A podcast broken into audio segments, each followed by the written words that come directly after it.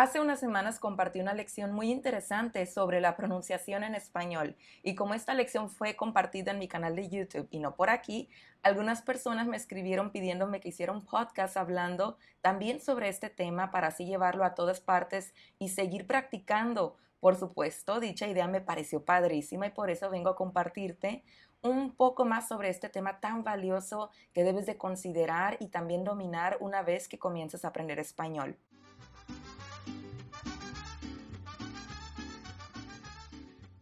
Y antes de continuar, me gustaría invitarte a que si no te has suscrito en mis redes sociales como Instagram, YouTube o Facebook, lo hagas después de escuchar este episodio para que no te pierdas contenido que comparto de manera diaria. El link te lo dejo en la descripción.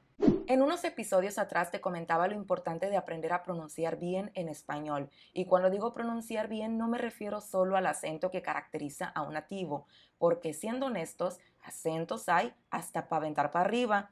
Y el acento es algo único, es algo que desde mi opinión nos hace especiales, pues el acento de cada uno es el reflejo de nuestras experiencias a lo largo de nuestra vida en el ámbito social, familiar, cultural y mucho más. Yo no te pediría que imitaras el acento de una nacionalidad en particular, ya que esto es algo que vas a obtener con el tiempo y mediante tus experiencias reales con esa cultura. Por supuesto, con tu estudio constante y cercanía a una persona en particular, hará que se te pegue el acento o la forma de pronunciar las cosas y es normal, pero especialmente es una forma de construir un acento y manera de hablar muy, muy natural. Entonces, olvidémonos por ahora de querer imponer un acento en nuestra habla. Eso ya llegará con el tiempo. Lo que sí puedes poner en marcha es aprender a pronunciar mejor las cosas y corregir lo que en ocasiones solemos pronunciar mal. Cabe mencionar que lo que te compartiré a continuación puede variar un poco de acuerdo a tu nacionalidad. Si tu idioma nativo es portugués, tendrás una lista de características las cuales tienes que tomar en cuenta al pronunciar en español. Si tu lengua materna es el inglés, esa lista que mencioné cambiará totalmente, y así con diferentes idiomas. Lo que te recomiendo por ahora es tener claras las letras de nuestro alfabeto e ir escribiendo cómo son pronunciadas de acuerdo a tu lengua nativa. Podría enfocarme a explicar esas letras las cuales sé de antemano que puedes tener mayor problema. Sin embargo, sé que por aquí me escuchan personas que hablan diferentes idiomas, entonces abarcaré todo el abecedario, ¿sale? Nuestro alfabeto tiene 27 letras. De estas 27, 22 son consonantes y 5 vocales. Las vocales son esas letras o sonidos que son pronunciados sin que la lengua toque los dientes, los labios o el techo de la boca. Por ejemplo, A, con una boca muy, muy abierta. E, con una boca menos abierta. I, con tu boca en forma de una gran sonrisa. I. También tenemos la O con tu boca en forma de O. Y U, con una boca chiquita o como mi abuela decía, que con una boca de pajarito. Aprovechando que estamos hablando de las vocales, me gustaría recordarte que la pronunciación de nuestro idioma es más fácil de lo que parece. Solo hay que practicar constantemente y de repente, cuando menos lo pienses, ya estarás pronunciando bien las cosas y podrás tener más independencia cuando leas, escuches y por supuesto cuando escribas y hables. Así que echemos ganitas a esta área de la pronunciación. Y regresando a las vocales y consonantes, déjame solo aclararte que a diferencia de una vocal, las consonantes necesitan un poco más de esfuerzo para ser pronunciadas, o más bien que el sonido de estas letras sea interrumpido por los labios, los dientes, la lengua y una mezcla de estos que cuando ya estés en la parte activa te darás cuenta de lo que necesitas trabajar. Además de nuestras vocales y consonantes tenemos tres sonidos extras que son representados por la combinación de dos letras, la Ch, la doble L y la doble R. ¿Tú sabes cuántos sonidos extras tienes en tu abecedario? Antes de continuar, me gustaría hacer hincapié en que nuestras vocales, aunque en ocasiones pueden ser repetidas o mezcladas en la misma sílaba, no significa que va a cambiar el sonido. Por ejemplo, el verbo leer tiene doble E, pero simplemente se repite el sonido de la E, leer, leer. No hay necesidad de cambiarlo. Y bueno, ahora que ya te di una pequeña introducción sobre nuestro alfabeto, vamos a practicar por supuesto, comenzando por orden alfabético. Después de cada letra te daré algunos ejemplos. Siéntete libre de intentar repetirlos para que practiques, ¿va? A. Agua. Agua. Azul. Azul. Aguacate. Aguacate. B. Beso. Beso. Barato. Barato. Bueno. Bueno. C. En esta consonante tengo que parar para explicarte rápidamente que esta tendrá una pequeña variación dependiendo de la vocal que la acompañe. Cuando es acompañada por la vocal E o I, tiene un sonido de S. Por ejemplo, cerro, cerro, cielo, cielo. Y cuando es acompañada de las vocales A, O y U, tendrá un sonido de la letra K. Por ejemplo, carro, carro, corto, corto, cuna, cuna. Sigamos con nuestro alfabeto. D, dedo, dedo, diente, diente, diccionario, Diccionario. E. Entonces. Entonces. Extraño. Extraño. Elevador. Elevador. F. Foco. Foco. Falda. Falda fuente, fuente. G. En esta consonante volveré a parar ya que sucede algo muy parecido como la letra C. Cuando la G es acompañada por la vocal E o I, tiene un sonido de J. Por ejemplo, genio, genio, gigante, gigante. Y cuando es acompañado de las vocales A, O y U, tendrá un sonido único. Por ejemplo, gato, gato, gordo, gordo, gusano, gusano. También está el sonido G y GI y son algunas de las excepciones que tenemos al juntar dos vocales para producir un sonido, ya que se pronuncia G, pero se escribe G, U, E. Por ejemplo, guerra, guerra. Y se pronuncia GI, pero se escribe G, U, I. Por ejemplo, guitarra, guitarra. Si te gustaría recibir la transcripción de este y otros episodios de mi podcast, te invito a que seas parte de mi comunidad en Patreon dando clic en el link que te dejaré en la descripción para que veas todos los recursos que tengo para ti y me sigas apoyando a crear más contenido como esto en español. H.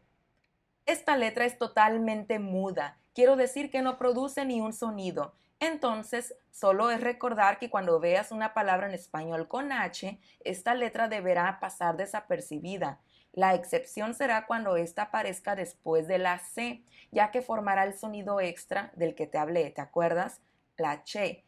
Pero más adelante te lo explico. Por ahora te dejaré algunos ejemplos de palabras escritas con H, pero recuerda, esta letra no produce sonido. Huevo, huevo hijo, hijo, hermano, hermano, zanahoria, zanahoria. Si te preguntas dónde está la H en esta palabra, bueno, está en medio, pero no suena. Está justo después de sana y antes de oria. Quiero decir que la sílaba O está escrita con H. Sana Oria, zanahoria. ¿Continuamos? I. Iglesia. Iglesia. Iguana. Iguana. Inglés. Inglés. J. Juan. Juan. Jalea. Jalea. Jarra. Jarra. K. Kilómetro. Kilómetro. Kinder. Kinder. L. Limón. Limón. Laguna. Laguna. Lápiz. Lápiz. Doble L. Llanto. Llanto. Lluvia. Lluvia. Talla. Talla. M. Mamá. Mamá. Mujer. Mujer. Manzana. Manzana. N. Nadar. Nadar. Natación. Natación. Nariz. Nariz. Ñ. Niño. Niño. Piñata. Piñata. Piña. Piña. O. Hola. Hola. Oso. Oso. Onda. Onda. P. Perico. Perico. Pluma. Pluma. Precio. Precio. Uf, ya casi terminamos. ¿Cómo vas? Bueno, a continuación vamos por nuestro último round y pararé en algunas consonantes para explicarte más. ¿Sale? Q. Esta letra solo tiene dos sonidos y para producirlos se necesitan dos vocales, la U y E juntas, para que tenga ese sonido de que. Por ejemplo, queso, queso, quesadilla, quesadilla. Y la U e I juntas para que tenga ese sonido de ki. Por ejemplo, quinto, quinto, quirófano, quirófano. ¿Quién? ¿Quién? R. Esta es de mis letras favoritas, pues sé que a muchos les encanta trabajar con ella. El sonido de esta letra cuando se encuentra al principio de la palabra siempre será fuerte. Por ejemplo, ratón, ratón, rosa, rosa, rápido, rápido.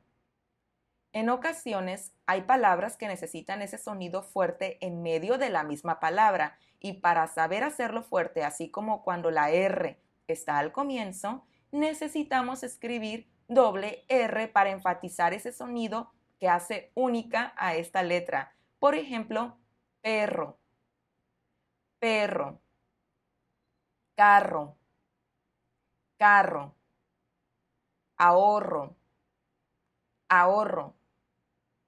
Estas palabras son escritas con doble R, ¿ok?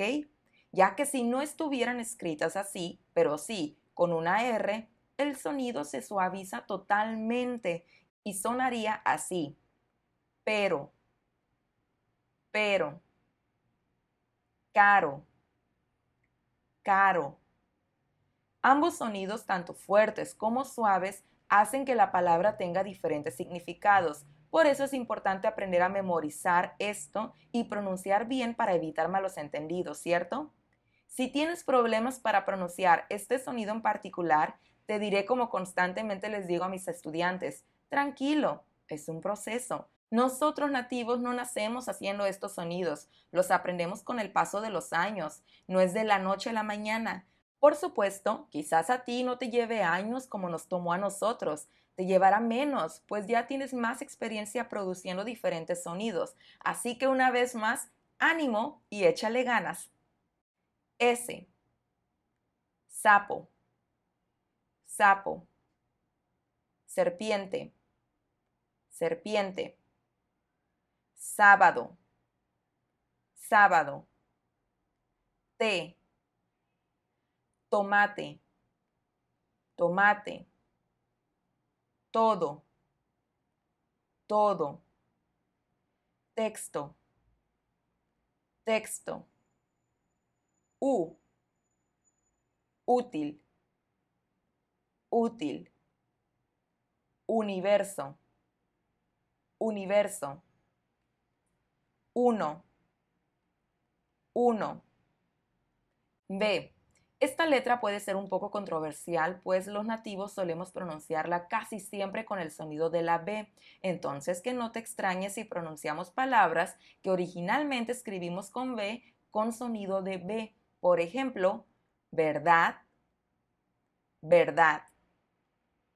Vacaciones, vacaciones. Viernes, viernes. Y ambas formas están bien. W. Web. Web. Whisky. Whisky. Con el paso del tiempo te darás cuenta que no tenemos muchas palabras con la W. X. Exacto. Exacto. Excusa. Excusa. Examen. Examen. Y.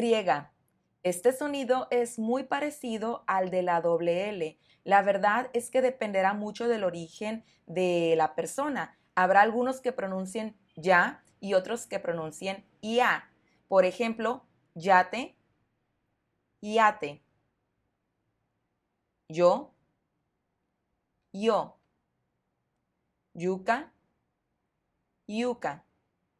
Una vez más, no te preocupes mucho por la forma correcta de esta letra y la doble L. Cualquiera de los sonidos que mencioné están bien y son válidos.